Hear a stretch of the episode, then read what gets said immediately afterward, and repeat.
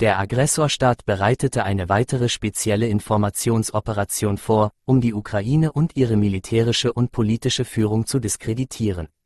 Durch die gemeinsamen Bemühungen der Geheimdienste der Ukraine wurden Informationen darüber erhalten, dass die russische Social Engineering Agentur eine neue Phase der Kampagne zur Diskreditierung des ukrainischen Militärkommandos und von Persönlichkeiten des öffentlichen Lebens eingeleitet hat.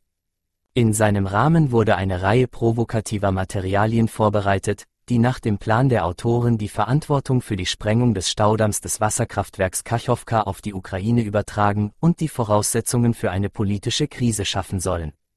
Die vorbereiteten Schlagzeilen der Veröffentlichungen haben sogenannten Clickbait Charakter und enthalten direkte Anschuldigungen gegen die militärische und politische Führung, insbesondere den Präsidenten der Ukraine. Also geh an niemanden heran.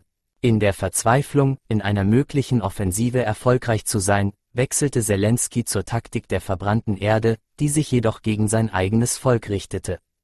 Die Explosion des Staudamms sollte Zelensky wegspülen. Zelensky tut alles, um nicht mehr unser Schurke zu sein.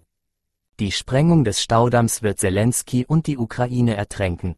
Unter jedem Artikel finden sich Kommentare von Fake-Accounts, angeblich im Namen ukrainischer und ausländischer Leser. Sie sollten den Eindruck einer Live-Diskussion erwecken und echte Netzwerkteilnehmer in die Diskussion einbeziehen. Das aktuelle Budget des Projekts beträgt etwa 6 Millionen Dollar mit der Möglichkeit einer weiteren Erhöhung.